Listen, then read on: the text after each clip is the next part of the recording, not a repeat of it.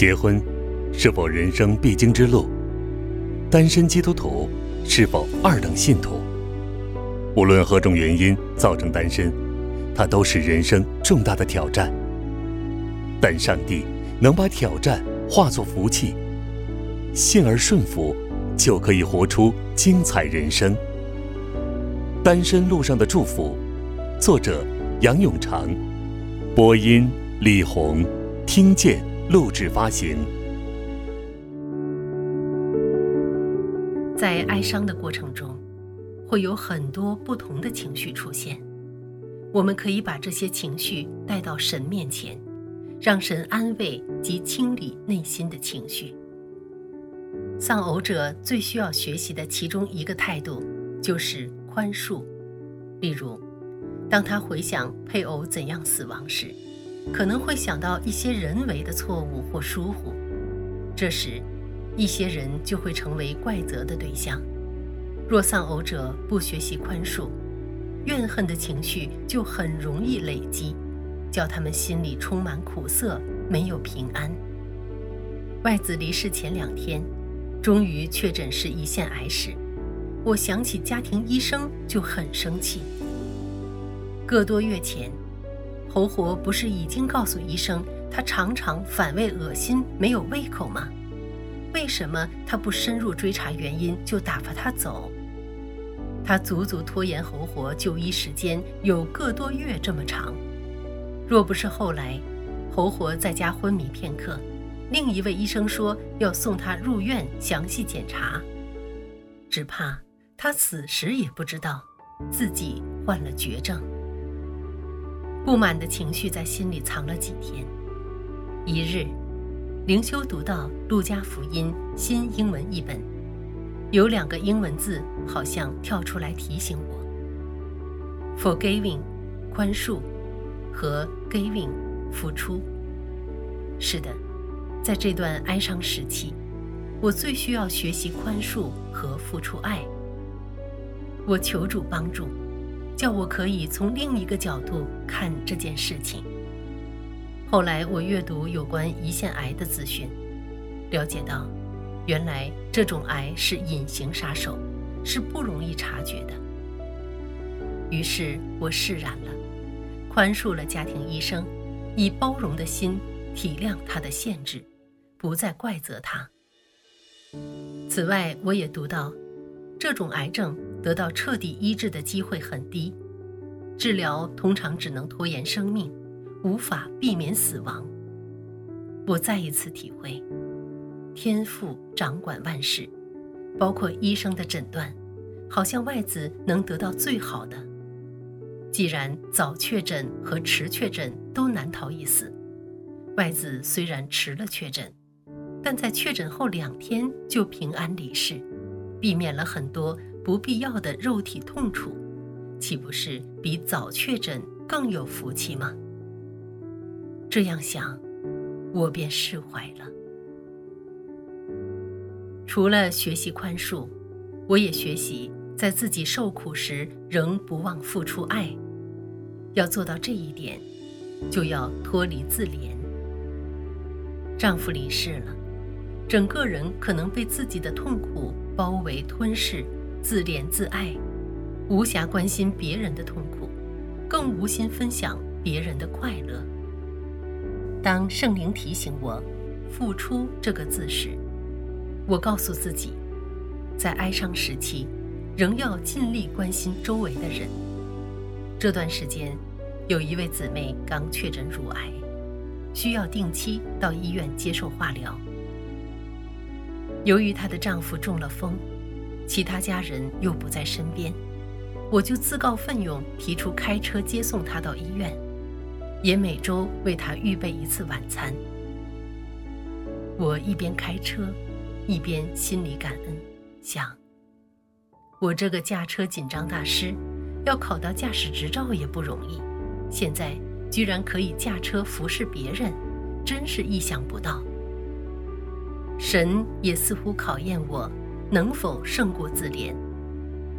外子离世后三个星期，有一天我出外，在车站等候公共汽车，有一对苏格兰男女站在那里。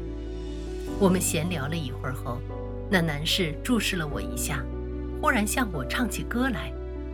女士笑笑说：“他在唱一首关于他女朋友的歌。”我问：“那是你吗？”“是的，我是他太太。我们最近庆祝结婚六十周年了。”我想，从来没有一个陌生男士向我唱歌赞美他的女朋友。今天，竟然有一对夫妇，在我失去丈夫短短三个星期时，在我面前大晒恩爱。由于那位丈夫年纪与外子相仿，又是本地人，所以此情此景特别容易牵动我的情绪。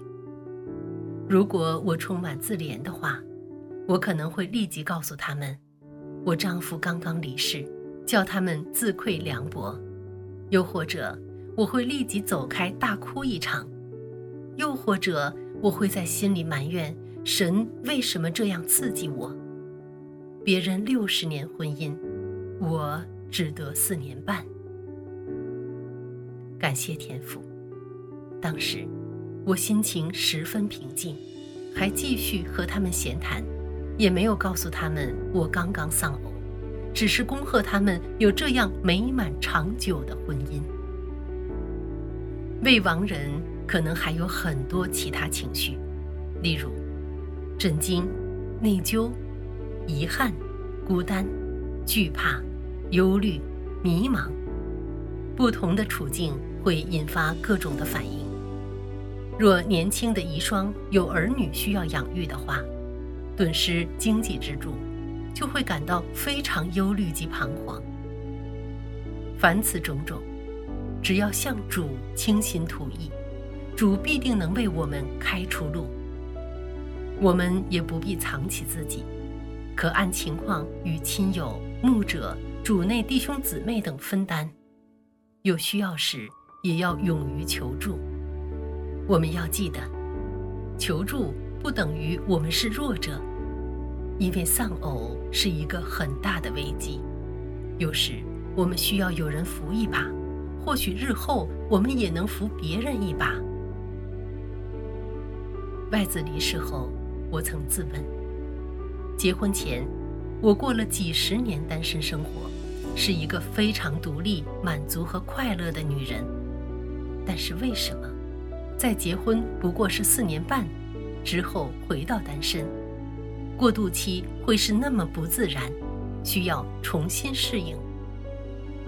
细想之下，发现原来未婚单身和丧偶单身是有点不同的，因为两者是不同的身份，所以会影响社交关系和个人心态。当已婚人士重新恢复单身身份时，的确需要适应新的身份、角色和思想心态。从社交角度而言，结了婚的人离开了未婚单身的身份，成为别人的配偶，二者成为一体，其身份角色往往与配偶分不开。他被视为一对夫妇中的其中一员，尤其是女性，有时被视为丈夫的附属者。被称为陈太太、张太太等。配偶仍在时，有机会参加夫妇聚会，但配偶离世后，就可能没有份儿了。若对这类事情太执着的话，就会感觉丧失权利或被排斥。又如果有其他人视丧偶者为不吉祥的人，以惧怕或回避的态度对待。就会令未亡人更觉难受。我发觉，重新恢复单身的我，与结婚前的我生活有点不同。婚后，外子的妹妹和儿孙已经走进了我的世界。虽然现在外子离世了，但当我做一些决定时，仍不能完全像未婚单身时那么简单潇洒，仍需要和外子的儿女商量一下。或考虑他们的感受才做决定。从个人心态来看，已婚夫妇会渐渐互相影响，不知不觉地吸纳对方的做事方法或价值观，越来越似对方，也越来越把对方看成为属于自己的。因此，当其中一人离世时，留在世上的那一个会有失去自己一部分的感觉，这是伤痛之所在。此外，结了婚的人渐渐从配偶的存在获得一份强烈的安全感。两个人一同做决定，或一同面对人与事及整个世界，都好像多了一份力量。我作为妻子，有丈夫一同出门远行，找路或转车站，面对陌生人等，分外有一种受保护的感觉。现在，外子离开了，我要重新学习独自应付生活各种处境。之前我练习驾车时，总有外子坐在旁边，安全感十足。但是现在，若不是有亲友陪伴，我就要一个人驾车了。紧张的程度自然大大增加。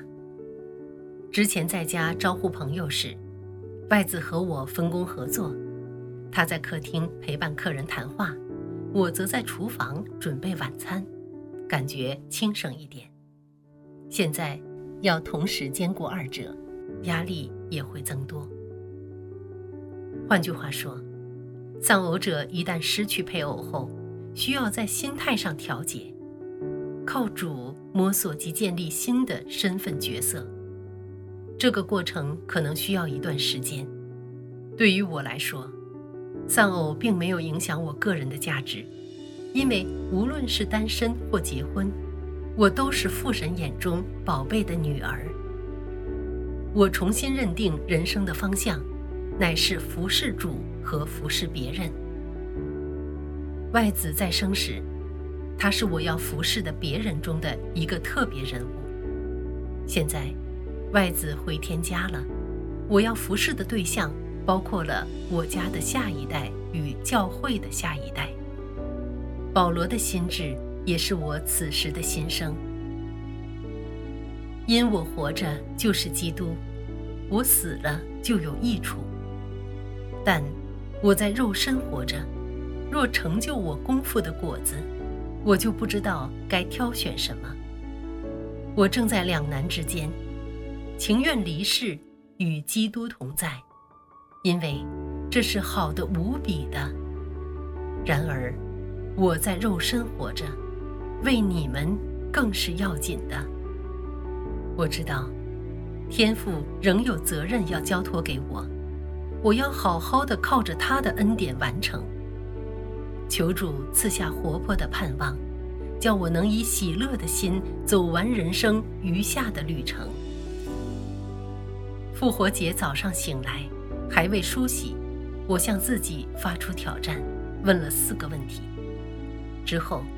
趁主日崇拜前有点时间，驾车到外子墓前摆放鲜花，心里仍是想着这四个问题：一，我信耶稣基督身体复活了吗？我信。二，我信侯活将来身体会复活吗？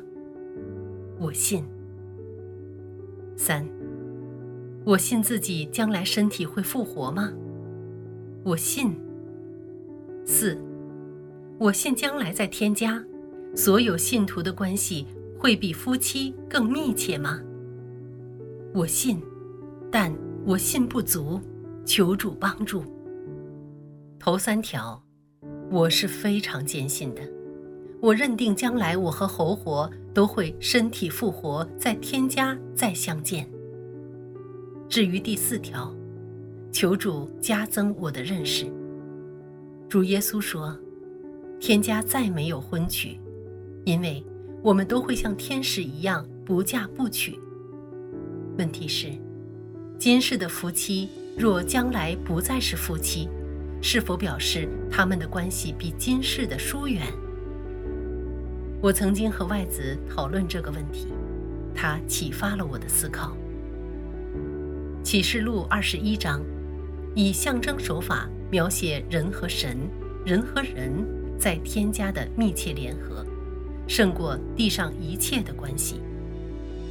按约翰所见的意象，新耶路撒冷城的长阔高度都是一样，像会幕中的至圣所一样，即是说，所有属神的子民就是神的居所，人神二合为一。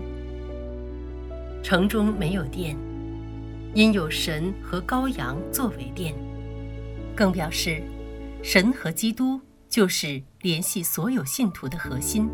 此外，新耶路撒冷城有十二个门和十二根基，两者结合而成圣城，也就象征所有信徒合而为一，彼此关系紧密，结合而成经营荣耀的圣城。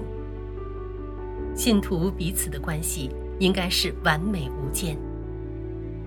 最吸引我的，莫过于新耶路撒冷被誉为装饰整齐的新娘，预备好了等候丈夫。这令我想起婚礼当天，家人替我装扮时我内心的喜悦。到那日，历时历代数之不尽的信徒，会成为基督的新娘。与基督更深联合，那是何等美丽和永恒的婚姻！这是我的盼望，我要努力奔走天路，直到天家，享受神与人、人与人之间完美之爱。今天，无论是结婚或单身，都是天父的恩赐，走在他的旨意中就是福气。因为今生有他的爱陪伴带领，在天家享受美丽无尽与人与神的相交。